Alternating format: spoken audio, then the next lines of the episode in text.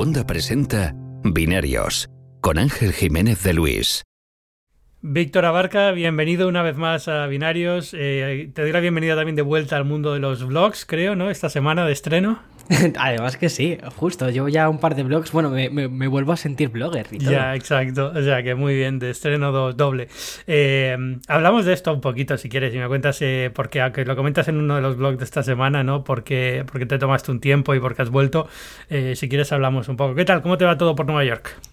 Pues la verdad es que muy bien. O sea, eh, está volviendo a ser buen tiempo. Bueno, tú ya, tú ya, tú ya conoces muy bien cómo funcionan eh, aquí los climas. Además digo los climas en plural, ¿vale? Porque cada día depende eh, muchísimo. Es decir, aunque estemos en primavera, hoy por ejemplo está lloviendo un poquito. El otro día estábamos a 15 grados y hacía un sol espléndido. Pero en invierno es, es, un Cristo. O sea, no puedes salir a la calle.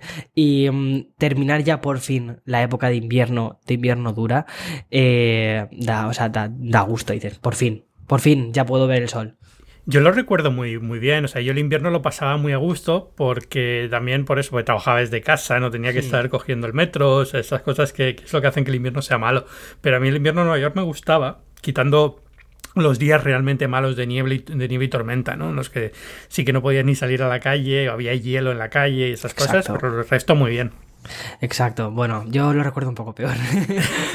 pero, eh, no, pero también te digo, puede ser simplemente que como hace ya cinco años o tres años o cuatro, ¿cuánto hace ya? 2016 o cuatro años, cinco años que no estoy en Nueva York, pues, eh, pues claro, no lo, ya, ya no lo recuerdo, lo recuerdo bien, no lo recuerdo mal. A lo mejor estaba ahí estaba diciendo, ¿qué es esto? ¡Qué horror!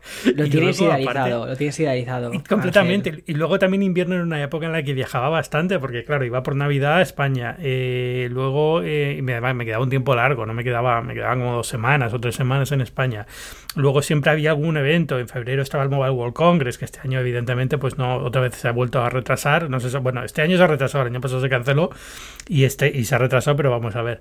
Y, y, siempre había eventos así sueltos, con lo cual viajaba, cambiabas un poco de clima, de escena y tal, y no lo notaba tanto, pero es verdad que, viviendo ahí a tiempo completo, teniendo que salir a la calle, además, eh, eh, en tu caso, que además te gusta grabar en la calle y demás, pues, eh, no, es, no es tan divertido. No, pero bueno, pero, pero bueno, al final es, es, Nueva York, es bonito. Por cierto, el otro día me acordé de ti, porque fui a la pizzería de, de Blecker, ¿sabes? A la, que, a la que fui contigo, una vez que viniste aquí a hacer una visita súper rápido. Sí, y, um, Pizza.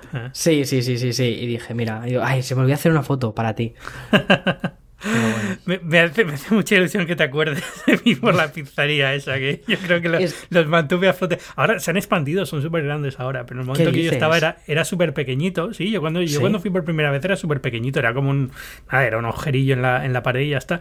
Y, y, tengo la sensación de que los mantuve a flote muchos años, porque yo era, cada vez que salía por la noche, antes de volver a casa, cliente número uno, dos lonchas de pizza y para casa, ¿no? Sí, pero, rica. Pero bueno. Eh, sigue siendo una de mis favoritas. Eh, eso que no es, no sé, es complicado, ¿no? Nueva York y pizza, al final tienes como 50 opciones. Hay muchísimas opciones. Buenas, sí, totalmente. Pero, sigue siendo la que suelo ir cuando voy por allí. Que este año, evidentemente, he ido muy poquito, pero la idea era empezar a ir una vez al mes, una cosa así. No, no, no estando, estando, tan cerca me da hasta rabia, no, no, ir más a menudo. Ya, la verdad es que es una pena. Con lo que te gusta esta ciudad, es una pena que no vengas más a menudo, pero bueno. Yo sigo soñando con encontrar un trabajo que me permita hacer una vida doble de estas de, bueno, voy aquí, pero todos los meses, una semana en Nueva York y tener un apartamentito pequeño, una habitación, un estudio, una cosa así, para vivir una, una semana Además que han bajado mucho de precio. Eh, eh, sí, o sea, alquiler a lo mejor sí en los high rises, ¿no? En, en apartamentos, edificios de apartamentos hmm. grandes. Sí, ha bajado, ha bajado, el, ha bajado el tema. Sobre todo que ahora ya también hacen muchas promos de eh, dos años y te regalamos cinco meses o cosas así. Eso es, o sea, los edificios que son mm. manejados por compañías, eh, pues yo creo que sí están teniendo problemas para llenar apartamentos. Pero yo, como todo persona que ha vivido en Nueva York, tengo una lista de correo de apartamentos por menos de X dinero que me envían todas las semanas todos los Street Easy me envían la, lista de cuántos mm. apartamentos qué apartamentos están a la venta por menos de 500 mil o 600 mil dólares. A ver por, por, soñar sabes por, por soñar un poco Y, y entonces eh, me van llegando y los precios están por ahí, por ahí. Es verdad que hay alguna cosilla de vez en cuando que dices, uy, uy, sí. uy, para compra no han bajado tanto. Para compra no, están tan, tan, tan baratos. Para compra sigue siendo el, el precio de locura de, de Manhattan. Mm. Pero sí, bueno. Sí, es, es, un poco es, Te acabas acostumbrando y ya los veo está normal. Ya cuando me dices un precio, porque entre otras cosas, si te vas a Madrid, tampoco es que estén baratos los pisos. Mira, justo el otro día me pasó esto con Eloy, porque él, él también tiene esa, esa lista, que a mí me parece la lista de la muerte, ¿vale? Porque eh, también le mandan de vez en cuando. Él tiene listado unos, unos eh, precios que a cualquier persona de. O sea, Mm, sería, no sería normal. Es decir, pero ya empiezas a normalizar ciertas cantidades, empiezas a normalizar ciertos precios que dices, es que en España, por ese precio, mm, o sea, en Madrid, en Madrid, en nuestra casa, por ese precio, eh, te compras, no sé, un pedazo de sitio. Y aquí es algo discreto. Aquí es algo discreto. Es, bastante discreto, pequeño, y lo que la gente no sabe es que lo que es el equivalente al impuesto de vivienda de Madrid, el IBI, en España, en Estados Unidos es una locura. Los, precios de propiedad son enormes, porque no solamente es lo que pagas por el, por el piso, sino que además en impuestos cada mes se te va lo que pagarías en un alquiler fácilmente. Con lo cual es, es muy duro pensar en, comprar si no lo vas a usar y demás. ¿no? Pero bueno, yo sigo pensando, bueno, si encuentro un trabajo de estos fantástico, que me digan, oye, puedes trabajar desde Atlanta, pero tienes que venir por Nueva York una vez al mes. Yo diría, sí, encantado, y me compro un estudio pequeñito y ya está.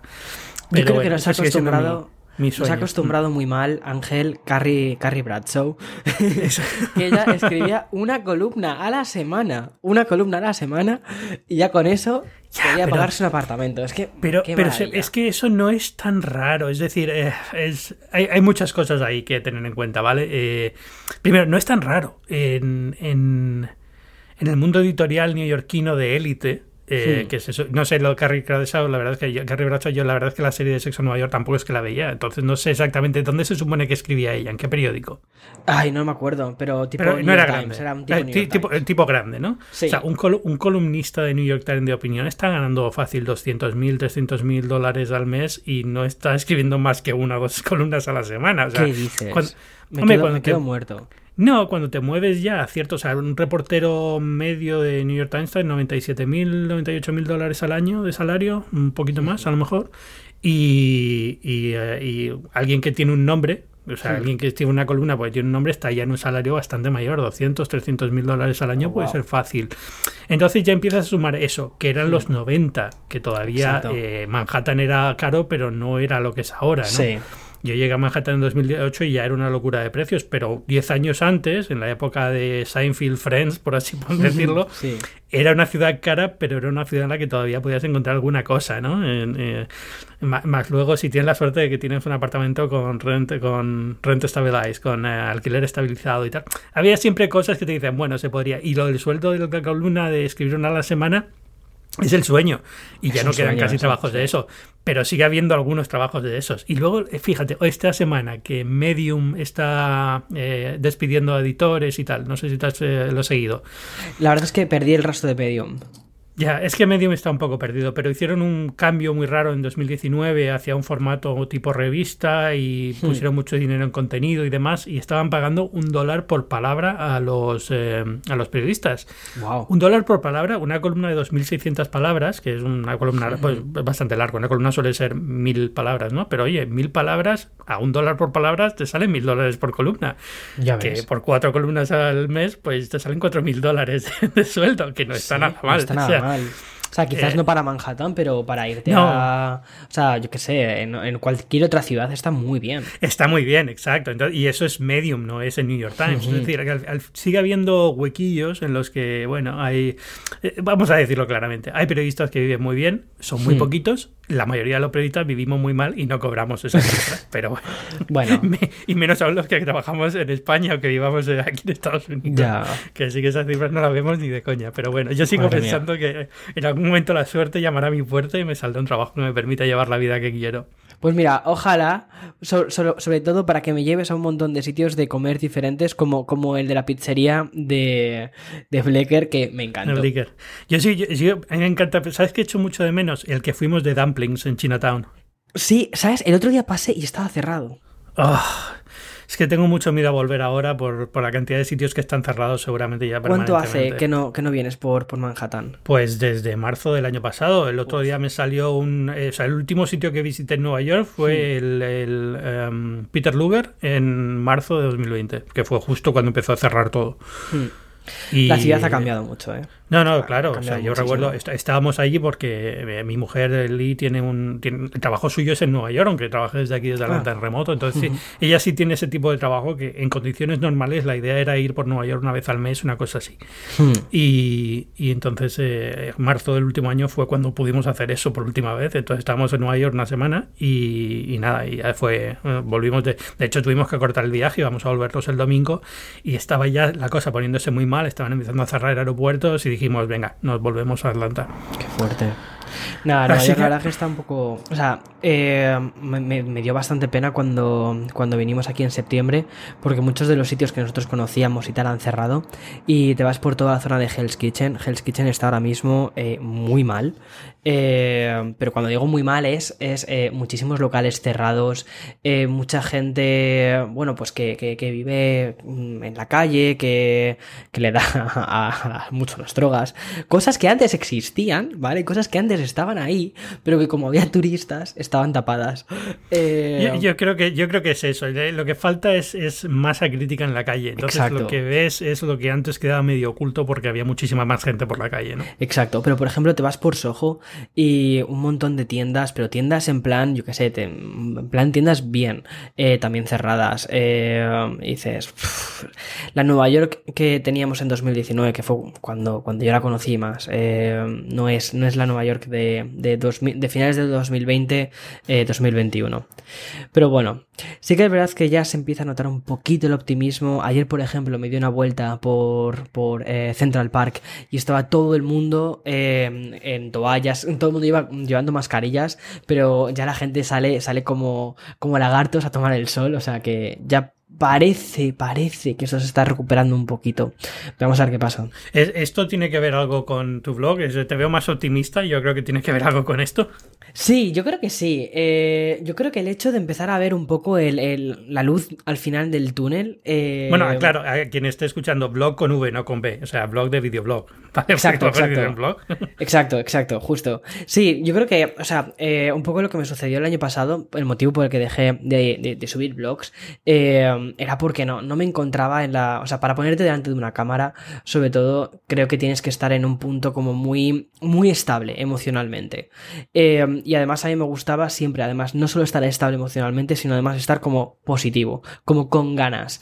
Eh, para que una persona cuando decidiese ver uno de mis vídeos saliese de allí diciendo, vale, he visto algo positivo, ¿vale? No, no es el club de la comedia porque no soy humorista, pero eh, sale con una sensación de decir, vale, he visto un rato positivo.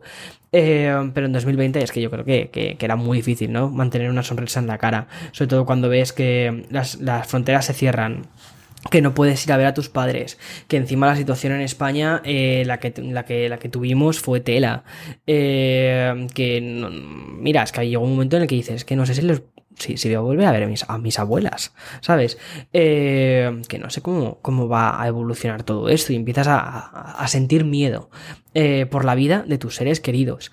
Eh, ves a tus amigos que están perdiendo sus trabajos, sobre todo mi generación, yo tengo 30 años, mi generación ha perdido una barbaridad de, de poder adquisitivo, han tenido que volver a casa de sus padres, no sé, dices, ¿Y, esto? Entonces, claro, lo último que me apetecía era ponerme delante de una cámara, sinceramente, y decir, venga, voy a grabar un blog sobre mi vida en California. Encima, que habíamos llegado allá hace nada, eh, también nos sentíamos pues totalmente desubicados, porque no llegamos a hacer amigos como tal en California. Porque mm. nada más llegar, ¡pum!, pandemia. Entonces, tampoco teníamos una vida en California. Eh, y claro, lo que yo hacía era irme a dar paseos a las 7 mm, de la tarde, 6 de la tarde, un poquito antes de que cayese el sol, eh, para ver un poco de calle, de luz, y...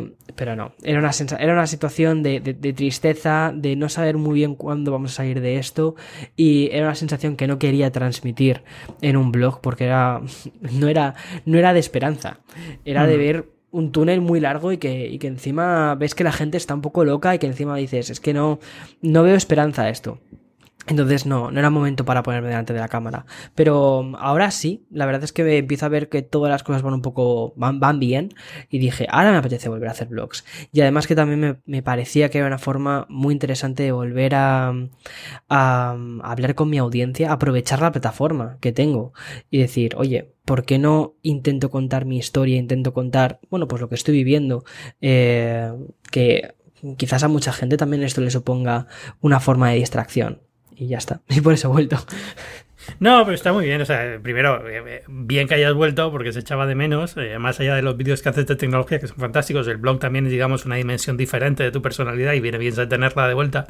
y, y, luego lo que dices es, es, es, es bueno tener ejemplos de cómo la gente sigue adelante y está haciendo cosas y la vida no se ha acabado y tal, porque es verdad que acabamos, no sé, yo también estoy con estas, ¿no? Es decir, este, este podcast se supone que es semanal, pero si te digo la verdad, lo he pasado casi a mensual estos, este año, porque es que no, hmm. no tengo ganas, o sea, es que no es... Eh, es... Te, te, quita mucha energía esta situación, ¿no? Te quita un poco las ganas de, de todo, ¿no? Estoy, estoy hundido en trabajo porque estoy en como en cinco proyectos diferentes y me quitan todo el tiempo, llego al final del día con la lengua afuera para cenar y irme a la cama y, no es sano ni psicológicamente estable lo que he estado haciendo durante el, durante el último año. Y está empezando a pasarme factura. Empezó a pasarme factura en 2020, ahora es más todavía y, necesito algo que, que, cambiar. Y por fin yo creo que estas semanas está empezando. Yo creo a, mí empezó con la vacunación, es decir, cuando me pude vacunar por primera vez, como que fue un cambio eh, hmm. de, de, mentalidad, ¿no? De decir, bueno, estamos saliendo, ¿no? Ya no es eh, esta situación de... Exacto. me sentía como Sísifo, que todos los días la misma piedra, ¿no? De todos los hmm. días mismo, la misma rutina. Y por fin estoy empezando a cambiar un poco esa, esa sensación y, y, bueno, también ahora ya por fin empezando ya a tener un poco de sanidad y de mental y decir, oye, eh, empieza para proyectos porque no puedes estar haciendo cinco cosas al día porque no, tienes, no tienes tiempo ni edad para hacerlo. Cuando tenía 20 años a lo mejor hubiera sido diferente, pero es que no, me está, me está destrozando el cerebro. O sea, no puedo estar a cinco cosas. Con lo cual, vamos a ver cómo. Sí, es que además este, este último año tú te has metido en mogollón de historias, ¿eh, Sí, porque es CNN, es Doméstica, es el Wanda, es el mundo, es dentro del mundo varios sitios donde publico, son muchas cosas. Y ¿sabes lo que he hecho mucho de menos? E, este ritmo que tenía de publicación de no solamente del blog del, del, podcast, sino del blog de binarios y de, y, de estar un poco encima de tecnología, pero de forma continua y con mi nombre cerca, ¿no? O sea, es decir, no, no en cinco sitios diferentes donde publico bajo otros nombres o bajo otras cabeceras y, y como que me he diluido mucho, ya no estoy en lo que estoy. Exacto, te hmm. diluyes mucho. Y lo que quiero es volver a ser la persona que era en 2012, 2013, cuando estaba centrado, muy centrado en tecnología. Y sí, un blog, y sí, eh, un podcast, y sí, Wanda, pero siempre muy centrado en lo mío que era escribir de tecnología. Exacto. Entonces, voy a intentar poco a poco retomando esa, esa, esa escena, aunque sea una escena que realmente es, no es sostenible en cuanto a económicamente, es un problema, pero es que es verdad, nos está muy bien. Y entonces eh, va a ser un sacrificio, pero es que al final piensas y dices, mira, es que la, alternativa es estar mal de la cabeza el resto de tu vida. O sea que... Totalmente. ¿Sabes lo que yo creo que necesitas, Ángel? Mm, ¿Qué? Yo creo que necesitas, primero, una pizza de, de Blicker, y, segundo, un evento. Necesito un evento, pero mira, eh, necesitamos un evento que nos dé alegría. Exacto, soy bastante optimista en esto. Primero porque esta semana tenemos ya por fin algo que empieza a semejar. También hemos tenido un calendario súper parado, tío. Es que no ha habido ni un solo lanzamiento. Es que mm, dímelo a mí que he estado durante, bueno, enero, febrero, que he publicado cuatro vídeos. Eh, en poquísimo, claro, eh, el canal ha bajado muchísimo. De hecho, esto, este último, este último periodo. Pero es que era como, ¿y de qué hablo? Sobre todo creo que también eso me ha hecho volver un poco a los blogs, porque era como, vale, me he centrado mucho en tecnología durante esta última época. No está lanzando nada, nadie, eh, ¿qué hago? Pues voy a contar mi vida. Eh, pero bueno, a ver si, a ver si empieza otra vez a, a un poquito el evento. Por fin, ahora hablamos de OnePlus, pero bueno, tenemos OnePlus, tenemos eh, los de Xiaomi con los, con los nuevos Poco. Hmm. Ha, habido, ha habido movimiento este año, pues, este, estos meses por fin, y ahora empezamos una, supongo que a pelar algo en abril Y empezamos a mover un poco toda la, maquinaria porque es verdad que, o sea, fíjate, fíjate, eh, Intel ha anunciado esta semana que vuelve a hacer congresos anuales. no, los IDF porque no se van a llamar Intel Developer Forum, pero bueno, hmm. algo tiene ese espíritu, parecido, lo ha dicho Park Gessinger, y te juro que me ha entrado una alegría porque es que era uno de los eventos que con más alegría iba a cubrir en mi vida. O sea, era eh, Intel Developer Forum, ahí estoy, el primero, me encanta, porque era, eran súper divertidos, me lo pasaba muy bien, eran en San Francisco y ¿Qué hacían? Y, los hecho muchos de menos. Eh, eran eh, charlas y conferencias de, para desarrolladores, pero había dos al año. Eh, había uno en San Francisco y otro generalmente en China, al que no iba, pero el de San Francisco sí iba. Y es. Era, a ver, es cuanto más cerca estás de la gente que realmente controla el mundo de la tecnología, más, inteligentes hmm. son, más, interesantes son los congresos. Entonces, Intel, que al fin y al cabo es en, sus procesadores se basaba casi toda la informática y se sigue basando casi toda la informática, cuando cambia algo, cuando anuncia algo, cuando lanza algo, eh, realmente tiene un impacto que se va a notar en los próximos dos, tres años. Con lo cual, cuando reúnes a todos los desarrolladores para contarles lo nuevo, generalmente suelen ser eventos que dan mucho jugo a nivel informativo, porque aprendes, aprendes un montón. Yo aprendía una barbaridad sobre tarjetas gráficas, sobre procesadores, sobre ingeniería, y, los eh, y, luego y sacaba noticias que a lo mejor no publicaba en esa semana, pero que a los dos años de repente decía, ah, lo que aprendí en aquel momento me sirve ahora. Curioso.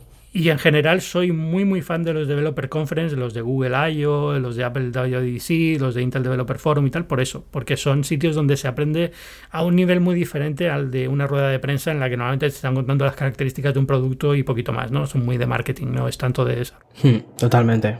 Así que eso me ha dado un chute de optimismo increíble lo de Intel.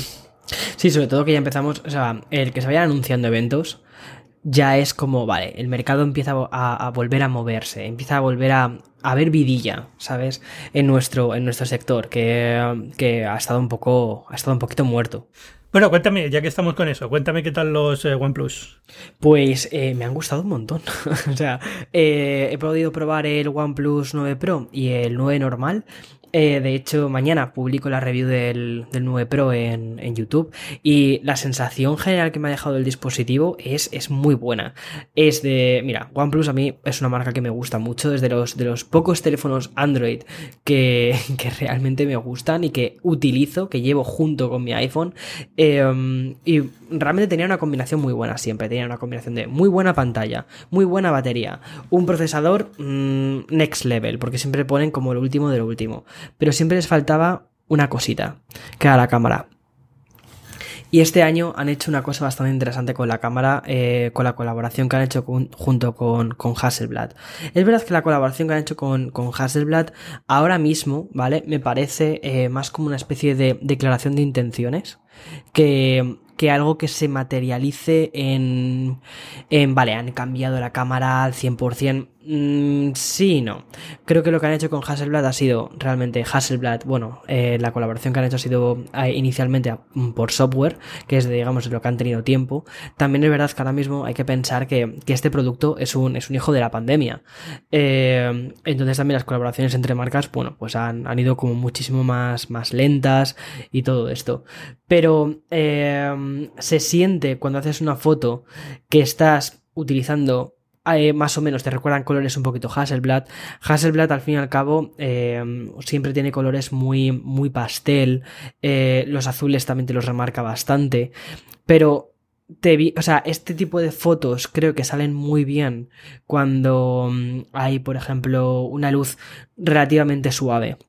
¿Vale? Pero cuando tienes una luz em, baja o estás ya con una luz artificial, ya ahí el, notas que Em, no, no, no está, no está en ese nivel, no está en ese nivel de decir, vale, puedo confiar en este momento en este dispositivo, ahí ya no. Sin embargo, sí que sientes que OnePlus ha dado un paso muy, muy grande en fotografía y que ahora mismo, eh, teniendo en cuenta la limitación que te contaba de, de luces de una luz artificial, em, sí que dices, vale, puedo confiar en ese teléfono sabiendo que esto, ahora mismo, esta parte, la luz artificial es su talón de Aquiles. Pero, por ejemplo, vídeo lo han mejorado mucho, eh, foto de retrato lo han mejorado muchísimo, eh, no sé, en cuanto a colores, eh, en cuanto a colores, que yo creo que lo, que más me llama la atención es, es, la parte de colores y la parte de tonos de piel. Porque antes una cosa que pasaba muchísimo y que, bueno, suele pasar bastante con, con teléfonos, sobre todo asiáticos, es que haces, te haces una foto y sales ultra blanco. O sea, yo ya soy muy blanco. Bueno, yo soy en plan rollo rosita, ¿vale? No sé por qué. Tengo este tono rosita de piel. Eh, y salgo muy blanco, muy blanco. Y ahora te haces una foto con, con el OnePlus y, y, sientes que, bueno, el tono se parece un poco más a, al tono, a, tu propio tono, ¿vale? Eh, quizás Apple sí que consigue un tono un poquito más amarillito, da la sensación de que, bueno, da una sensación como más saludable, de, de que parece que te ha de la luz, ¿vale? Eh, que no te has pasado un año entero metido en tu casa. Eh, pero, pero, bueno, al final yo creo que ya es un poco elección de qué me gusta más, este tipo de tonos, me gusta más este otro tipo de tonos y poder poner un dispositivo em, en la línea de, cámaras de móvil en las que puedes confiar, me parece que eso es un grandísimo paso para OnePlus, porque antes no estaban ahí. Sí, eh, eh, lo que tú dices es importante. Hay que aclarar que la colaboración con Hasselblad de momento es solamente para temas de colorimetría y filtros y demás, ¿no? No, han trabajado en la cámara propiamente dicha las lentes. Hmm, exacto. Yo creo que más adelante saldrá. Sí, más adelante. Bueno, pero bueno, siempre hay un poco, cuando hacen estas colaboraciones como Con Huawei y demás, hmm. siempre es un poco como, bueno, aquí han puesto el nombre y poquito más, ¿no? Hmm. Pero bueno, es, pero, es verdad que, que yo soy muy escéptico en cuanto a que estas colaboraciones van a alguna parte, pero al mismo tiempo soy un firme creedor de que cuando una, una compañía hace esto, al menos quiere decir que le va a dedicar más tiempo a la cámara. Es decir, cuando hmm. OnePlus llega a un acuerdo con Hasselblad, como poco quiere decir que sus ingenieros de, cámara van a decir, bueno, vamos a poner a trabajar un poquito, vamos a cambiar algo, aunque sea, ¿no? Con lo cual cualquier cambio es bienvenido en este caso. Los OnePlus no sé si tienes la sensación de que también ha subido mucho de precio, ¿no? Es decir, ya no es. Ya son teléfonos de gama alta. Sí, eh, sí, sí, no, no, solamente en precios, sino en prestaciones, pero no era. Yo mucha gente asoció OnePlus al principio con lo que ahora asocian, no sé, eh, un, poco, o, Xiaomi. El teléfono que te ofrecía muchas prestaciones a un precio medio, no bajo, sino hmm. medio. Hmm. Y yo creo que con, el tiempo se han dado cuenta de que ahí no hay, no hay supervivencia posible y se han ido a la gama alta que, se lo merecen. Es decir, hmm. las explicaciones del, del OnePlus 9 eh, Pro y es que es un teléfono de gama alta, tiene que tener un precio de gama alta porque es que no tiene nada que envidiar a un Galaxy, a un iPhone, a un, a un cualquiera de estos. Totalmente. De hecho, justo, es un poco lo que comento en la review. Es decir, eh, yo creo que va, o sea, bastante gente que venía del OnePlus anterior, de la, de la, digamos, de la mentalidad con la que OnePlus nació, que, que era eso, era una gama media en cuanto a precio, eh, con unas prestaciones bastante buenas que no llegaban a alta, pero eran muy buenas, pero mm, te ofrecían bastante, ¿no? Por tu dinero. Eh, sin embargo, ahora llegamos a, este otro punto, que es eh, una gama alta en cuanto a precio, pero es que también lo acompaña las prestaciones, pero es que se sitúa en ese mercado de gama alta donde está el iPhone, donde está el, el, Galaxy S20 Ultra, está ahí, está ahí, entonces tiene un precio que han dicho, pues mira, no vamos a ser menos, estamos ahí. Y lo entiendo. Y luego, pues también es verdad que tienen otra línea de productos que es la es la, ¿cómo se llama esta? La Nord, ¿no? Nord, que es la gama baja de, de OnePlus. Y se rumorea muchísimo que van a sacar un 9R. Bueno, se rumorea, o creo que directamente el CEO de OnePlus, que mm, ese señor filtra todo. Eh, es que es increíble. Eso, eso me parece que un, un problema que tiene OnePlus muy grande es la cantidad de expectación que genera, o del hype, mejor dicho, del hype que intenta generar y que em, al final lo que haces es, es, crear como, o intentar crear mucho ruido em, y es como, mira, quizás con un poco menos de ruido se puede ver más el producto. Y porque no habían lanzado, no habían anunciado todavía el 9 Pro ni el 9 y ya creo que de hecho eh, el CEO en, en, Twitter anunció que estaban trabajando en el OnePlus 9R, que se supone que va a ser una gama intermedia. Eh, a ver, eh, eh, eso es cierto, tiene un problema de comunicación grave con, el CEO porque es muy abierto el CEO, ¿vale? Y es, una cosa que choca porque acostumbrados a Samsung o Apple, que son súper secretistas con el tema de lo que hacen, no sé si esa palabra existe en español, pero ya, ya, ya no sé hablar español, y son súper secretas con el tema de con todo lo que hacen, el, choca bastante, ¿no?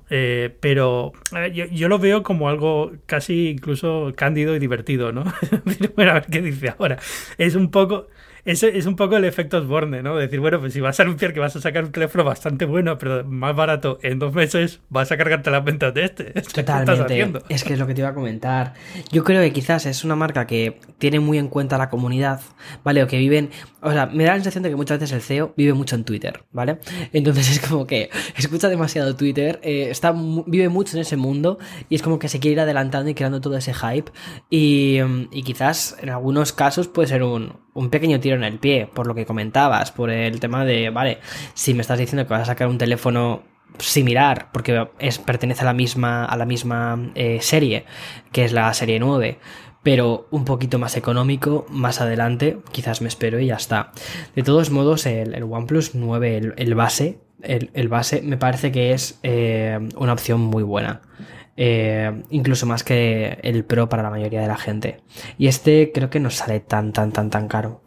Es decir, al final yo creo que, que, OnePlus ha entendido que no todo el mundo puede acceder a ese 9 Pro. Han sacado el 9 normal, el 9 base, que de hecho me parece muy curioso porque mantiene prácticamente casi todas las cosas de la cámara del 9 Pro, casi todas las mantiene también en el 9 normal, excepto el teleobjetivo. Y me parece que es la opción más razonable para la mayoría de la gente. Bueno, habrá que esperar a ver el R. Me hace mucha gracia porque la, publiqué en el típico tweet mientras estaba el evento con la, la diapositivas que pasaron de, del 9 y el 9 Pro. O sea, ahora las hacen todos como Apple, ¿no? Esto que es un mosaico de características y ponen todas las características como una especie de, de, mosaico. Y puse las dos y de repente puedo mirar las dos que publiqué y ponían exactamente lo mismo para el Pro y el 9, porque las prestaciones son prácticamente iguales. Pantalla de 120 Hz, las cámaras tienen más o menos, como no ponen los megapíxeles en, el mosaico, pues no sabías. Y, aunque las cámaras son diferentes, tienes un tele y tienes un. Mientras que el otro solo tiene la cámara de profundidad, hmm. pues. Eh, pero ahí en el mosaico no lo ponían, con lo cual era como si hubiera sido el mismo teléfono, con las mismas prestaciones. Y entonces tuve que hacer otro tweet explicando las diferencias, pero es que. ¿A quién se le ocurre hacer ese, ese ejercicio de comunicación? Es pero tío, por características diferentes. Sí, totalmente. Y además, y por favor, utilizad otro mosaico diferente. También, o sea, yo creo que también es. Pero bueno, eso ya es inevitable. Conforme Apple generalmente marca mucha tendencia en esto, entonces el tipo de eventos que se hace ahora. Visuales. Ya, pero eso siempre ha pasado. Es decir, eh, la forma en la que Apple hace los eventos en un año acaba siendo la forma en la que toda la industria hace los eventos. Y si Apple cambiara la forma de hacer las cosas y en un año todo el mundo hará lo mismo que Apple. Eso es normal porque es un poco el, ejemplo que se sigue en comunicación porque Apple lo hace muy, muy bien. Es decir, eh, tienen ellos son muy buenos en, no solamente en, comunicación, sino también en saber cuándo una tendencia está agotada y hay que dar un cambio. Porque hmm. antes Apple hacía otra cosa para decir cómo eran los teléfonos, pero de repente hmm. cambió a este formato de mosaico de características y ahora todo el mundo lo está haciendo y entonces a lo mejor en septiembre de este año Apple hace otra cosa diferente y en un año todo el mundo está haciendo eso. Hmm, puede ser. Eh, pero bueno, pero bien. Aún así, son, la verdad es que me han gustado, me han gustado mucho y de momento este 9 Pro va a ser el que va a ser mi teléfono Android, el que utilice para, para las cosas que quiera hacer con Android y para investigar y trastear. A ver si tengo la suerte de probarlo en breve, todavía no he podido tocarlo. Eh, este año voy súper retrasado, no he probado todavía los Galaxy S21, no he probado casi nada este año. He estado, yo he estado prácticamente en, modo lockdown completo.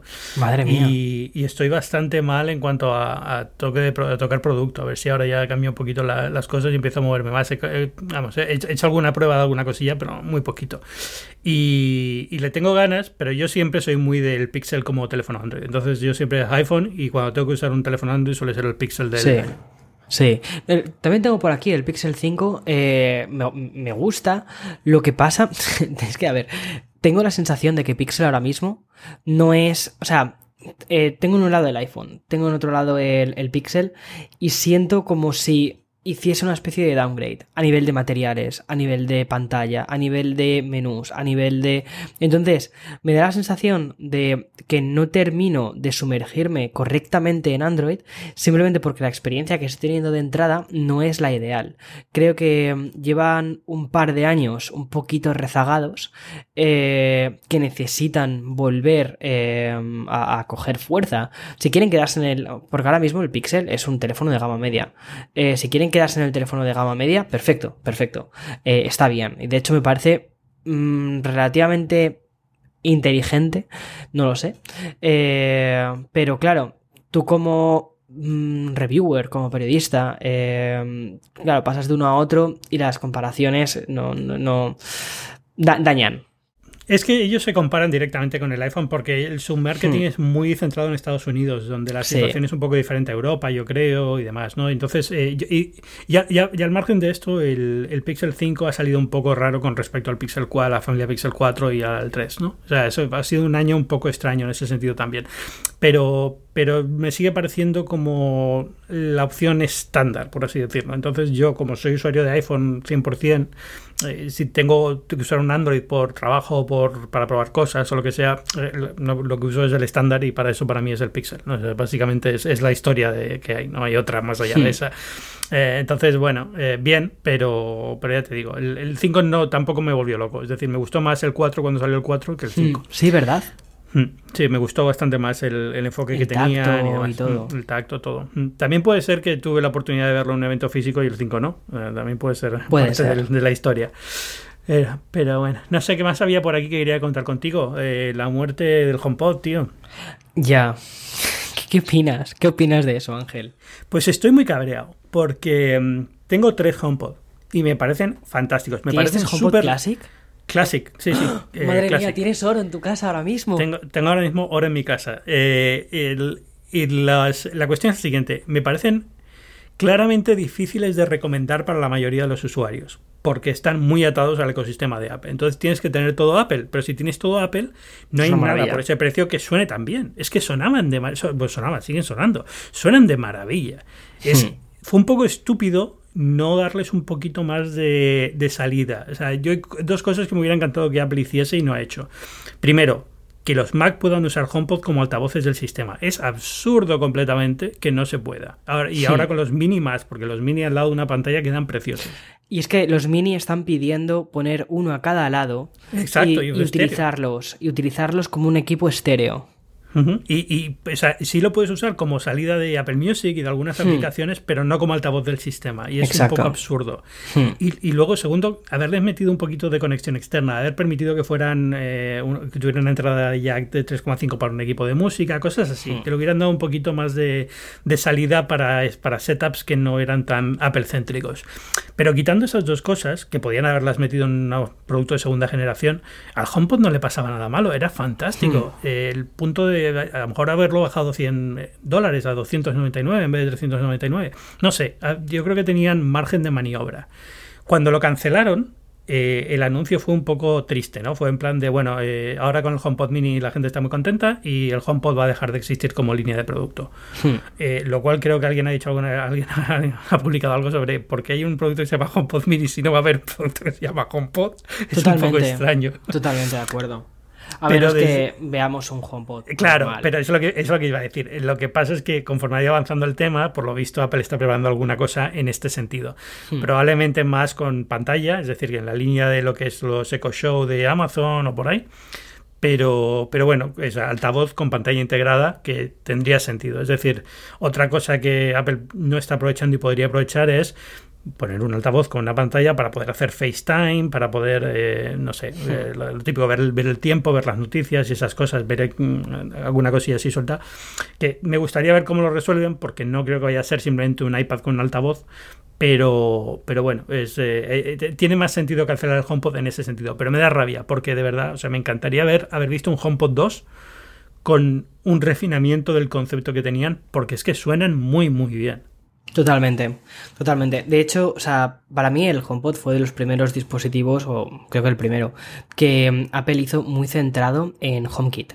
Era como el primer dispositivo para la casa. Eh, además de, del Apple TV o cosas de este tipo, pero lo veía como un dispositivo muy para la casa. Y mm, a mí me parece que el ecosistema de HomeKit está muy atrasado respecto al ecosistema de Alexa o al ecosistema de, de, Google, ¿no? Y era como, bueno, vale, por lo menos ya han sentado, han puesto cuál es su pilar principal, que va a ser el HomePod. Además, vas a poder controlarlo por voz. Una cosa que me encantaba del HomePod Classic era que podías estar en, o sea, podías estar muy lejos con la música bastante alta, le decías algo a Siri y Siri te respondía. O sea, que era como, ¿cómo, cómo es capaz de diferenciar mi voz? Bueno, pues lo hacía. Eh, entonces estaba muy, muy, muy bien para poder decir, oye, enciende las luces, apaga las luces, enciende la tele. Estaba muy bien como un centro de, de, la casa. Y veía una evolución bastante clara hacia, vale, mm, más adelante tendremos una pantallita en la parte superior en la que podremos controlar eh, las luces, podremos subir o bajar, por ejemplo, eh, como, como Dime, eh, podemos, eh, ¿sabes? Eh, te, lo iba a decir y de repente me he dado cuenta que yo tampoco me acuerdo la palabra en español, pero es sí, que iba a decir, atenuar atenuar, iba a decirte, atenuar, Ángel, atenuar. dime hable. ¿Vale? O sea, el, el nivel. Eh, o sea, puedes reducir un poco la intensidad de, las luces, cosas de este tipo, ¿vale? Es decir, que la pantalla, eh, una segunda generación donde la pantalla pues sirviese para hacer algo más que para tocar de encima del, del iconito o subir y bajar el volumen. Pero me parecía un producto maravilloso. Eh, a nivel de sonido, es que es espectacular. Dos HomePods eh, Classic puestos en estéreo suenan increíble y es que llenan la sala donde estés. Y, Además, cualquier tamaño de sala, es que es increíble la potencia que tiene. Sí, Sí, sí, sí, sí, suenan, suenan, muy bien, suenan muy bien. Nosotros, de hecho, tenemos dos en, en el estudio, eh, en el estudio 2 y, y, los utilizamos mogollón cuando estamos en plan rollo, cada uno trabajando a su, a su rollo. Al menos nos ponemos un poco de música y, y dices que se escucha súper bien. De vez en cuando incluso levantas la mirada y dices, pero, pero, pero, ¿qué es esto? ¿Qué es esto? ¿Qué maravilla es esta? eh, y claro, me, me dio mucha pena, me dio mucha pena que hayan decidido no sacar una segunda generación, sino directamente, pum, matarlo, matar al el concepto del HomePod. Que ahora hagan uno con pantalla, eh, bueno, es como, vale, pero eso no es el HomePod. Eso ya es un asistente. Eso ya es un, un, un eco show, ¿sabes? Sí, sí. Y me gustaba el carácter natural, más puro de música que tenía el HomePod. Sí, va a ser algo, es algo diferente. Y además es que me da la sensación de que es como lo de los... Eh, ¿Cómo se llaman? Los, eh, los, eh, los AirPort, los router Wi-Fi. Sí. Que es, es, irse del mercado en el momento en el que más podrías hacer por cambiar el mercado, ¿no? Es como... Sí, cierto. Eh, yo entiendo que esto no va a ser el altavoz que todo el mundo quiere en casa, yo entiendo que Amazon vende millones de ecos, yo entiendo que, el, el, la, digamos, esa batalla está perdida, pero no te vayas de un mercado que es clave, aunque sea menor. Es decir, hmm puedes hacer mucho. Apple cuando decidió dejar de hacer AirPods no solamente se cargó su negocio de routers, es que se perdió la posibilidad de estar ahora con los routers mesh, que hubiera sido una forma Hmm. más, más fácil de estar también en el hogar inteligente, de haber metido HomeKit dentro de los hogares. Exacto. Es decir, perdió oportunidades muy, muy buenas. Entonces, con la salvedad de vamos a ver qué pasa con lo de los altavoces con pantalla. La sensación que tengo es esa, es de, es de decir, eh, no tires la toalla, es, tenías cosas buenas que merecía la pena rescatar y mantener. Eh, Totalmente. Entonces es, es, es, muy triste ver, ver hacer esto, y sobre todo por, por después de haber visto la intrahistoria, ¿no? De haber ido al, ya al, al, Apple Park, de haberlo probado, de haber estado en la presentación, de saber lo que estaban intentando conseguir, de, de, de lo que tú dices, de, de, haber dado en la clave con algunas cosas que el resto no tiene. Es decir, yo tengo aquí Ecos y Home y, y los altavoces de Google, pero para aburrir. O sea, tengo por toda Hmm. la casa. Y, y, está muy bien. Y en algunos casos, por ejemplo, eh, mi suegro utiliza los de Google en su casa y a él le funcionan de maravilla, está encantado con ellos. Pero no te escuchan igual de bien. Es decir, el HomePod, Hmm. vale que Siri no es tan buena como Google Assistant en muchas cosas, pero te escuchaba siempre. Mientras que los de Google depende un poco de lo que esté sonando de fondo. Totalmente. Y luego en cuanto al asistente, eh, eso de que Siri no es tan como por ejemplo la de Google. Yo soy muy anti eso, porque es verdad que yo creo que no está tan mal Siri. No, no está, está, tan mal. Y de no hecho, está, o sea, voy, para... a decirlo, voy a decirlo de otra forma, no está tan bien Google o, o Alexa. Exactamente. Es, es, un poco, la gente tiene esta idea de que uno funciona muy bien y el otro funciona muy mal. Y es, hombre, vale que Siri no es tan buena como. Eh, no, no, tiene unos dominios tan extensos, vamos a decirlo así, como, como Google o como, o como Alexa. Pero, pero a nivel de calidad asistente tampoco es que Alexa y Google sean una maravilla. Es decir, también se equivocan bastante, también no saben decirte muchas cosas, también entienden mal las preguntas. Pero totalmente. Es que, es que yo creo que hay una especie como de, de, de, halo que se ha creado en Siri no, no, Siri está muy por detrás, Siri está muy y dices, no está tan por detrás.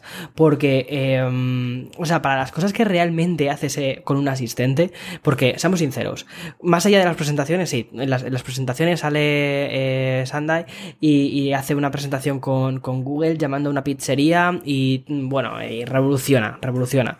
Seamos sinceros, aquí puedes hacer eso. ¿Cuántas veces lo he hecho?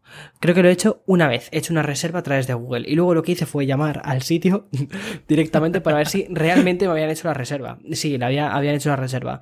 Pero eh, te sigue generando como una especie de, mira, prefiero llamar o, hacerlo directamente a través de, de um, Dashdoor o cualquier otra cosa, pero no voy a confiar en mi asistente que luego le pregunto el tiempo eh, para mañana y me está diciendo el tiempo en, en Honolulu. Eh, no puedo confiar en el asistente a nivel de, mm, quiero la cena para esta noche. No. Entonces, al final, las cosas que hacemos con los asistentes, que es encender, apagar las luces, dime el tiempo, eh, tal, es que Siri hace eso. Sí, no, lo hace, y lo hace bien. O sea, no, no, yo entiendo que no es el mismo nivel. Y yo entiendo, por ejemplo, ya te digo, mi suegro, por ejemplo, que utiliza Google en toda la casa. Eh, él realmente no tiene, accede a Internet a través de los altavoces de Google. Realmente ya casi no usa la pantalla para nada. Entonces, siempre que tiene que preguntar algo o quiere resolver una duda, le pregunta a Google. Qué curioso. Y funciona muy bien y funciona mejor que Siri en ese aspecto. Es decir, Siri muchas veces te responde, eh, mira en tu teléfono y, te digo cómo verlo. Y es como, no, quiero que me respondas algo. Entonces, el dominio que tiene Siri es más limitado. Eso no lo voy a negar en ningún momento. Pero no está tan mal como asistente y Google también falla muchísimo y también no comprende muchas cosas y la gente por alguna razón no tiene o yo sospecho que es o no tiene exposición a Siri en España, por ejemplo, donde hay mucho menos iPhone y mucho menos eh, tal, y a lo mejor Siri en español no funciona también como Siri aquí en Estados Unidos, y en Estados Unidos lo contrario, es decir, porque mucha gente utiliza más iPhone, tiene la experiencia de que cuando algo falla es el asistente que utiliza más que Siri, y no el que utilizan menos que solamente han visto en una demo en una, en una presentación conferencia. De, tal, en una conferencia o, el o Alexa que están más acostumbrados a que han pagado 99 dólares por Alexa y entonces bueno pues si falla es que era una cosa muy barata ¿no? Sí, entonces es, es, un poco esa yo creo que es un juego de expectaciones y no es un juego de, de realmente una medida de calidad que ya te digo cuando mides objetivamente probablemente Siri no está al nivel de Alexa o de Google pero no está tan tan tan atrás como se quiere hacer creer Totalmente, totalmente. De todos modos, eh, Ángel, sí, lloré cuando, cuando dijeron que no hay HomePod.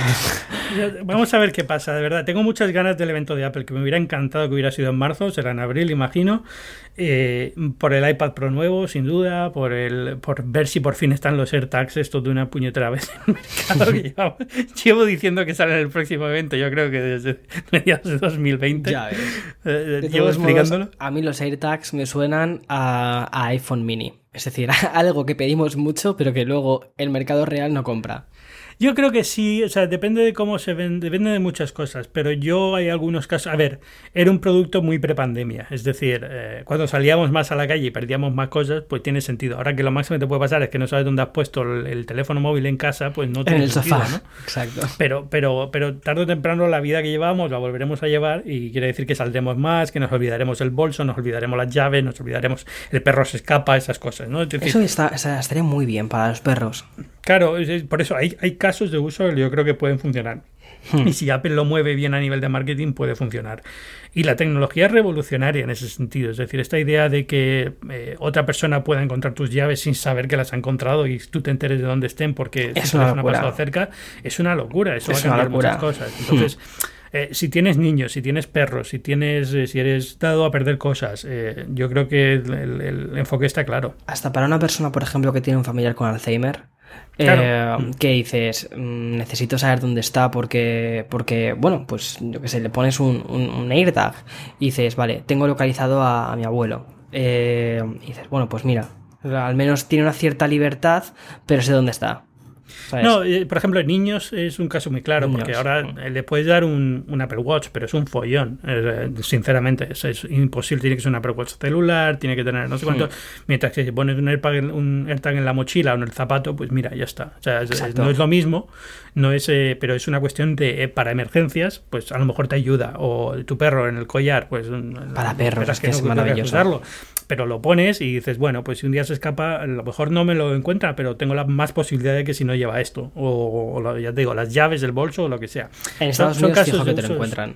Claro, por eso. Es, es, te encuentras seguro porque tú no tienes un iPhone, ¿no? Exacto. Pero, pero es, eh, es esa sensación de, bueno, es, es un producto que si se vende bien, yo creo que puede funcionar pero tiene que venderse bien y tiene que tener eh, y todavía no tengo muy claro cuáles son las implicaciones a nivel de privacidad de cómo lo van a solucionar de si por defecto esto tiene que estar apagado y tienes que ponerlo porque claro eso cambia mucho. Si la gente tiene que activar esto por defecto en el iPhone ya no va todo el mundo a activarlo. exacto. Entonces hay muchas preguntas que tienen que solucionar antes de presentar pero yo creo que cuando lo presenten puede yo puede, funcionar bastante bien. Y también es un producto que oye son que va a costar 20 30 euros o sea es que no es, sí está bien es el típico regalo es razonable. Mm, exacto. es razonable. Entonces, estás esperando eh, iPad Pro, eh, AirTags. Yo creo que los ordenadores se van a ir a la WWDC. Eh, Yo también lo creo. y tendría todo sentido. Que no. Sí, porque si van a presentar ya los nuevos ordenadores. Es que no, no, sé si van a presentar. A lo mejor iMac con M1 puede ser, pero yo creo que ya el resto ya no llevará un M1, llevará un M2, un M1X o una cosa así. Hmm. Eh, que yo creo que ha sido la sorpresa con diferencia de, 2020. Para mí ha sido increíble verlos totalmente, en O sea, estoy con unas ganas. O sea, lo que estoy esperando es que presenten ya los, los MacBook Pro, pero es que tengo unas ganas de comprar un, un Mac con M2 o con lo que sea, porque es que ha sido, vamos. Tú probaste, ¿no? El, el, Air, Sí, no, probé el, el MacBook Pro. El Pro, de, pero que al fin y al cabo es, un, es, es el Air. Que hiciste la review para El Mundo, creo que estaba. Sí, sí, sí. Sí, sí, eh, sí, sí, Bruno hizo la del Air y yo hice la del. Eh, sí, exacto. Exacto. Eh, son, el mismo ordenador. Al final es un tema, es, es como el. ¿Verdad? Es, que no. O sea, tienes lo de que tiene un ventilador, pero es que no es tan a menudo que es el ventilador entraba en funcionamiento y al final el procesador era más que potente para el, para el tipo de cosas que yo uso el ordenador. Iba de sobra. a, mí me alucinó. a mí me alucinó el, el, M1 en el Air, porque además, de hecho, compré las versiones básicas, la de, las de 8, 8 gigas. Eh, no, perdón, la de 7 en el, en el Air. Y dije, es que esto, esto, esto va, va como un tiro. Es que hasta edité un vídeo y un vídeo en 4K. Eh, además, los vídeos no, no, suelen ser fáciles. Y, lo hizo bastante bien. O sea, simplemente tuve un par de veces que, se, ralentizaba y tal. Pero me hizo darme cuenta de quizás me tenía que haber esperado un poquito a comprarme mi MacBook Pro de 16 pulgadas de 4.000 euros. Eh, Pero bueno. Eso es lo que, por eso estoy yo tirando con este, que realmente yo lo compré de segunda mano, es de 2017, lo compré de segunda mano ya, pero, hmm. pero la, la, sensación que tengo es eso, es que cambian muchísimas cosas. Esta semana estuve haciendo un time lapse de, ahora me he dado por cultivar setas casa. Ah, lo he visto, lo he visto. Qué bueno. Y, no, fue una tontería. Este año estamos probando hacer cosas diferentes y Lee me regaló por mi, por el Día de los Enamorados, me regaló una, un bloque de setas para cultivar setas. Vamos a probar a ver qué tal. Es muy práctico, ¿eh? Está, está bien, o sea, es simpático. O sea, más que nada por lo que aprendes de cómo funcionan las setas, de cómo, cómo crecen, cómo cultivarlas y tal. Y oye, o sea, tengo un sótano en casa que está vacío. Aquí podría montar una granja de setas si hace falta. O sea, Pues no es ninguna tontería, porque de hecho ahora el mercado de la moda está yendo muchísimo hacia el cultivo de setas. Sí, sí, sí, ¿no? Y de hecho estoy seguro que si me pongo a venderlas aquí en el mercado de granjeros de la, del, del barrio los sábados, seguramente me las vendería. Pero bueno, eh, total, me hice un vídeo de timelapse y con la GoPro hmm. y llegó el momento de exportar las fotos y montar un vídeo con eso con QuickTime. Hmm. Y cuando empecé a ver la barra de progreso y pensé en el M1, dije, el mío es un, un Core i7 de 2017, pero bueno, es un MacBook Pro de 16, hmm. se supone que era bastante, bastante decente. Y aquello se movía con una lentitud. Y ya. pensando, pero con el M1 esto estaba hecho en 3 segundos. En 3 segundos, sí. Es que me dieron ganas de montarlo con el iPad, porque es que probablemente fuera más rápido. Exacto. De hecho, de hecho es que con el iPad hubieras, hubieras probablemente hubieras editado, editado más rápido. Ah. Si no, ya, ya, te digo, si no fuera por tener que mover todas las fotos al iPad desde el, desde el Mac y tal, pero bueno, en hmm. fin. Yo estoy esperando mucho un iMac de 27, bueno, de 27, o sea, digo 27 porque es el tamaño antiguo, pero probablemente se, se, aumente, ¿no? El tamaño. Pero estoy esperando un, un iMac de tamaño grande, con una pantalla en condiciones y que funcione mm, para editar vídeos. Eso, eso sería, vamos, mi, mi regalazo de decir, vale, gracias, porque em, llevo un tiempo buscando monitores y cuesta mucho encontrar un monitor decente. Eh, duele, duele, mucho ahora mirar monitores para, en general, para especialmente si quieres algo USB-C, eh, que sea resolución 5K. 5K hmm. casi no hay nada para empezar ya directamente. No, tienes el LG, que nunca se actualiza. De hecho, eh. lleva desde el 2019 sin ser actualizado lo cual no tiene ningún sentido. Dices, o me compro un iMac directamente eh, sabiendo que va a salir dentro de poco un iMac, o directamente incluso hasta estuve planteándome el comprar el XDR Display, pero era como, creo que esto es, un una locura, tío. Ya, es que es como, pero esto creo que es un poquito overkill para lo que realmente necesito. Es decir, que, monto vídeos para YouTube, no monto vídeos para Hollywood. A ver, te, queda, te queda muy de YouTube de tecnología, ¿eh? que muchos ya lo tienen y te preguntas por qué, sinceramente. Pero sí, pero dices, madre mía, es, es, es mucho dinero para esto y probablemente mm, veamos muchas de las características de ese XDR en una pantalla nueva de, de iMac. O sea, o al menos yo lo que me espero es que adapten muchas de esas tecnologías a una pantalla de un iMac Pro, digo Pro entre, entre comillas, ¿vale? Que sería maravilloso. Ver un iMac Pro con una pantalla tipo XDR, con un procesador que funciona muy bien, eh, con una tarjeta gráfica o con. Bueno, no, llevan tarjetas gráficas, pero. Bueno, la lleva interna, pero yo quiero ver, o sea, un M2 o un M1X, probablemente la parte gráfica la mejore bastante. Exactamente. Y que sea un, iMac Pro, ya está. O sea, ¿a qué habéis vendido uno? A ver, a ver si lanzan también alguna pantalla suelta, es decir, un monitor como hacían antes, que si van a lanzar un, Mac Pro Mini, que como se hmm. rumorea por ahí, pues probablemente a lo mejor tenga sentido que se meta en ese mercado. Que no sea un XDR de lo que cuesta ahora, sino un poquito menos, que no sea un monitor de referencia, que sea un poquito más pegado a lo normal y a lo mejor ahí tienen, tienen un mercado. Pero es, es, es, por cierto, que no hemos hablado que el iMac Pro también se lo han cargado, pero bueno, eso era lógico. Es decir, sí, eso se, se veía. Intel, No, Intel, no, ha sacado nuevo Xeon de esa, de esa clase, con lo cual no había forma de. De, hecho, sinceramente, Ángel, demasiado lo han mantenido. Pero era muy, a mí me gustaba mucho, ya era un, era un iMac muy bueno. Lo que pasa es que es verdad que el tipo de usuario que tenía era muy limitado. O sea, cuando salió estaba muy bien y luego ya se quedó un poco lo que le ha pasado con, con Intel en general Apple en los últimos años en millones de productos. Hmm. Sí, no, totalmente. No, yo creo que, han hecho muy bien matándolo. Eh, tendrían, de hecho, nadie ha llorado. Nadie ha llorado por su, por su pérdida como hemos llorado con el HomePod. Eh, no, Lo, que, lo que pasa es que nadie ha llorado, pero sí he visto muchos que han, ah, que lo han recordado como algo muy bueno. No, no, no como unas, no como fue en su momento el Mac Pro eh, cubo de basura. Hmm que fue hmm. como por fin se han, se han, liquidado de él y esto fue un error y tal, sino más como era lo que hacía falta en ese momento, me da pena que lo hayan quitado, pero bueno, no pasa nada. Fíjate que yo creo que el iMac Pro realmente lo que han hecho ha sido ponerle en una especie de punto de espera, que quizás cuando con esta renovación de, de, iMacs quizás veamos un modelo Pro o quizás simplemente el iMac normal eh, podamos cambiar las especificaciones y podamos poner especificaciones tan overkill que directamente lleguen a un nivel que sea el equivalente a un iMac Pro. Y eso tendría mucho sentido. Pero es que también lo que pasó un poco con el iMac Pro, y aquí estuvimos, de hecho, en una presentación juntos, eh, cuando presentaron el, el, iMac del 2019, eh, que fue además como por marzo aproximadamente, creo recordar, ¿no? Sí. Aquí estuvimos juntos. en Nueva York, sí. Sí. Eh, que las especificaciones tope de ese ordenador eh, llegaban perfectamente a, casi eclipsar al gama media de las especificaciones del, iMac Pro. Sí, porque era, era, el i9, ¿no? Y con. Sí. Exacto, ya un i9, podías meterle una gráfica dedicada a una Vega, creo que era una Vega 20 lo que podías meterle. Que al final, entre unas cosas y otras, te quedaba un, iMac muy majo y a un precio que no era. Eh, que era más económico que el iMac Pro. Sí, no, es, es, es, es, una pena, pero bueno, ahí ya también es lo mismo. Es, eh, eh, culpo más a Intel que a Apple de eso, pero bueno, hmm. es, lo que hay. También es Apple hacer cosas a veces muy raras, porque también eh, meterse en el fregado sabiendo que Intel no es especialmente buena en, hmm. en actualizar las cosas, pues es lo que, lo que tiene. Pero bueno. En fin, eh, no te quito más tiempo, que ya Yo creo que hemos cubierto un montón de cosas, Ángel. Bastante, bastante. Hemos También es- hablado esto es de uno, OnePlus. Dime. Este es otro de estos podcasts que también me ha servido un poco de terapia, así que te lo agradezco muchísimo porque necesitaba hablar y descargar un poquito de la, la primera media hora del podcast que hemos estado hablando un poco de la situación en, ¿Qué dices el coronavirus. quieras?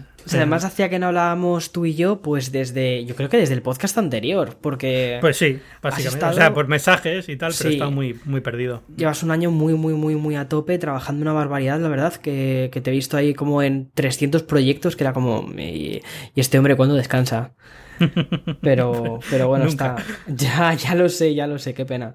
Qué pena porque también tienes que tener tiempo para ti, para disfrutar también de aquello de Atlanta, que no sé cómo estar allí ahora. eh, eh, esto, es, esto, ha sido, esto ha sido un chiste comparado con otros. O sea, el- este, este estado, eh, gracias a Dios, eh, está un poquito ma- mejor de lo que estaba cuando, cuando me mudé para acá.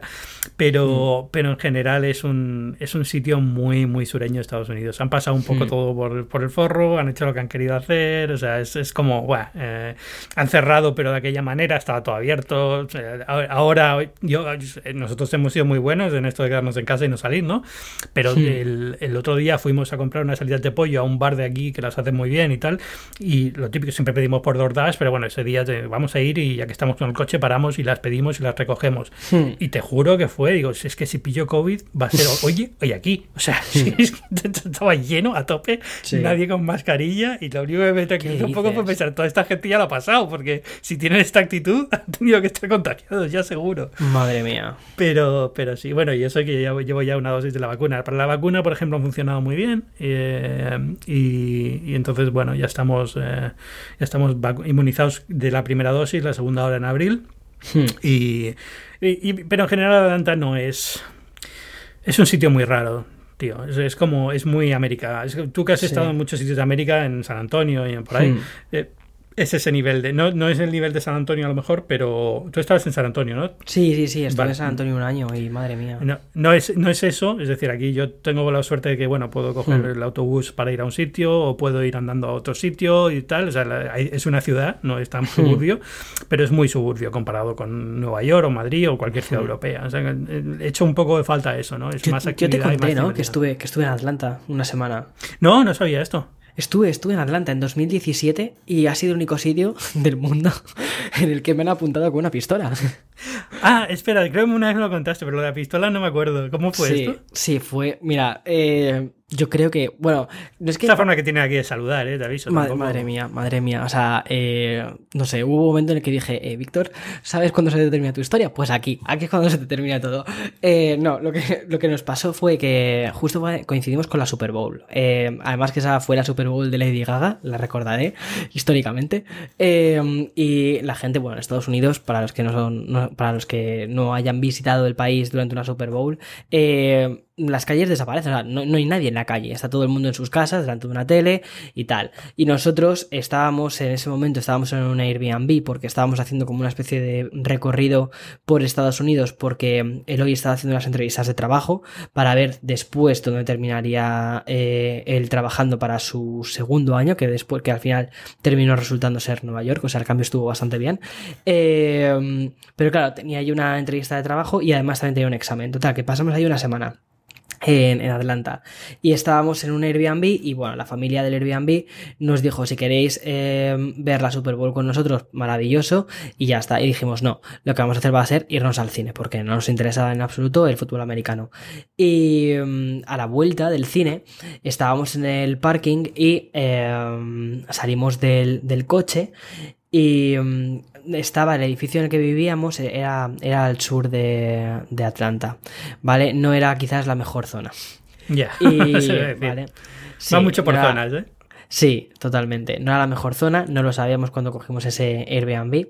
Y, y nada, lo que sucedió es que entramos en un edificio de estos gigantescos, mm, altísimos. Vamos, de estos pasillos que son, que parecen de, de la película del resplandor, ¿vale? Eh, y nada, yo, pues en mi mundo de Yuppie de fantasía en la que estoy siempre, entré por, por la puerta del garaje, que es como una especie de, una especie de puerta de emergencia.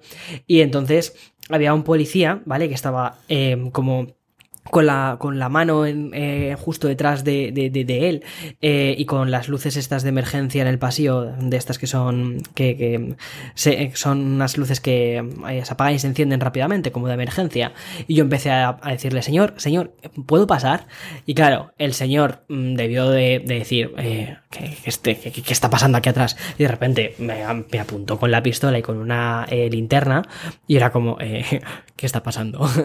¿Sabes? Y, nada, entonces estaba, estábamos Eloy y yo eh, en ese momento juntos, mm, debió vernos una cara de panolis increíble y decir, vale, estos no son ah, las personas a las que estoy buscando y nos preguntó, ¿habéis visto a dos personas salir del edificio? Y fue como, no, pero me he hecho pies encima, gracias. Y, y, nada, y al final, bueno, pues se fue hacia otro lado y, y, nada, nosotros nos volvimos al coche, ¿vale? Y llamamos a la persona del Airbnb y les dijimos, eh, oye, ¿es, ¿es seguro que subamos? ¿Ha pasado algo en el edificio? ¿Vale? Y la, la, la mujer eh, nos dijo, eh, no, no ha pasado nada, vosotros tranquilos, todo bien, bueno, ya sabes, a veces estas cosas, le contamos lo de la pistola, ¿sabes? Y nos dijo, bueno, ya sabes, a veces estas cosas pasan, y dije, bueno, pues mira, chica, esto te habrá pasado a ti, pero a mí nunca, nunca jamás me habían apuntado con una pistola. Y nada. No, es, es, es, es, es, una ciudad, bueno, primero, esta semana todos tenemos la, la, la, la memoria de lo que ha pasado aquí, ¿no? De los tiroteos sí. que ha habido en, en, salones de masajes y tal. Eh, mm. Esto no es normal pero es una ciudad bastante insegura y hay sí. eh, violencia con, con pistolas bastante común en Atlanta. Pero, dicho esto, es muy por barrios, es decir, tú sí. estás en un barrio que a lo mejor no era el mejor, no, eh, pero si te vas, a, donde yo vivo, por ejemplo, es un barrio súper agradable y hmm. el típico barrio americano que todo el mundo se conoce y todo el mundo es súper amigo y no sé qué y no sé cuántos y tal, pero ya te digo, va muy por zonas y, y es cierto que es, eh, que es eh, a veces las zonas cambian sin darte cuenta. Es decir, está caminando por una calle, sí. pero claro, aquí nadie camina, con lo cual también parte del problema es ese, ¿no? Pero es cambiar, cambiar de acera y estás en un barrio malo. Entonces es, es, un poco extraño, pero es, es lo que hay. Es, es, una ciudad un poco, un poco rara, pero te vas haciendo a ella. Tiene sus cosas buenas, ¿eh? Yo es que soy muy negativo. También me ha pillado muy mala época, porque claro, he llegado sí. a Atlanta un año en el que he estado, que vivía a las afueras de Atlanta, no en Atlanta propiamente dicho, y nos hemos mudado a Atlanta en una zona en la que queríamos vivir, que es, era accesible, que tenía restaurantes, podías ir andando a sitios, Hmm. autobuses, transporte público, y justo ha empezado la pandemia, con lo cual tampoco es que haya podido disfrutar de la ciudad. Así que, bueno, a lo mejor cambia el año que viene. Bueno, también es que tú tienes una mentalidad muy nueva, muy Nueva York. A ti esta ciudad te encanta y entonces eh, pasarte a Atlanta es un poco, pues, yo creo que es mucho más radical que el cambio que yo hice de Madrid a San Antonio. Eh, que eso me, volvió loco. Sí, no, lo es, pero también te digo una cosa, es decir, esto está pasando en muchas ciudades en Estados Unidos, hay un cambio grande, es decir, se está empezando a hacer una ciudad, vamos a ver qué pasa ahora con la, con la pandemia, ¿no? Pero en general, antes de la pandemia había una tendencia que era en general las ciudades se están volviendo más urbanas, es decir, se estaba construyendo en altura por fin, que aquí es que hay zonas es que, que parece que pone dos pisos y te, y te viene la policía, y, y, por fin estaban poniendo edificios en altura, apartamentos más densidad de población, típicos apartamentos que tienen debajo comercios, cafeterías, eh, había como más vida urbana, más idea de la gente quiere vivir en sitios donde tenga que estar cogiendo el coche todo el día. Hmm. Pero eh, eso tarda en llegar, eso es una, una, transformación de la noche a la mañana, y Atlanta está en ese proceso, y hay zonas de Atlanta que están transformándose en, ese, en esa dirección, pero todavía queda bastante. Entonces, eh, bueno, es, es, es, la parte buena es que formas parte de eso, ¿no? De ese cambio y puedes sí. hacer una cosa simpática. La parte buena es que Atlanta todavía es muy barato comparado con Nueva York. Es caro sí. en algunas cosas, pero bueno, no es. Eh, estoy seguro que hay ciudades de, de, Estados Unidos mucho más baratas, pero bueno, es mucho más barato que Nueva York en cuanto a tener una casa, tener un piso y tal. Y y entonces, eh, bueno, las ventajas que tiene son esas, la desventaja es esa, que necesitas un coche, muchas veces tienes que mover en coche sí o sí, eh, cuando quieres coger, miras transporte público, tienes transporte público, pero supone tardar una hora en llegar a un sitio en vez de 15 minutos, cosas así. Hmm. Bueno, no eh, sé. bueno.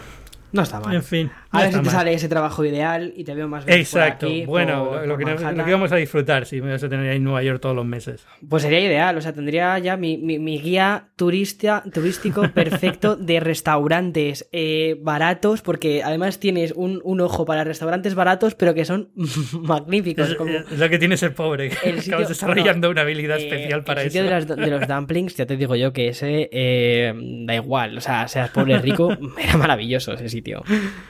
Pero bueno, bueno, Víctor Abarca, muchas gracias por venir a Binarios. Eh, te vuelvo a presentar porque la gente se conoce más que a ti que a mí, que es Víctor Abarca en YouTube, es youtuber excelso, publituber. Publituber. Mira, mira, mira, calla, calla, calla. No volvamos, no volvamos a esa, a, esa, a ese tweet. Eh, pero bueno, yo dejo en el, enlace del, programa, dejaré, dejaré tu, tu cuenta de YouTube.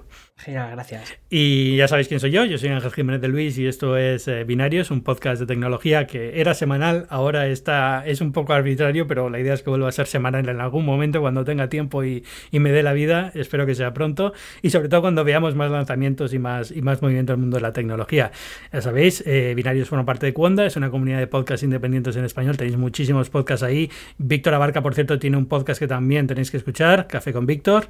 Eh, sigues haciendo también los eh, eh, eh, el otro podcast que hacías. El, Expreso, Expreso el pronto, diario. muy pronto y con una sorpresa.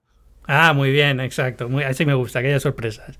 Pues ya también, si os gustan los podcasts, los de Víctor Abarca también los tenéis que poner en la lista sí o sí.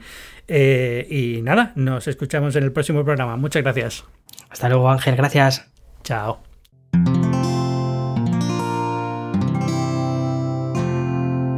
Puedes escuchar más capítulos de este podcast y de todos los que pertenecen a la comunidad Cuonda en cuonda.com.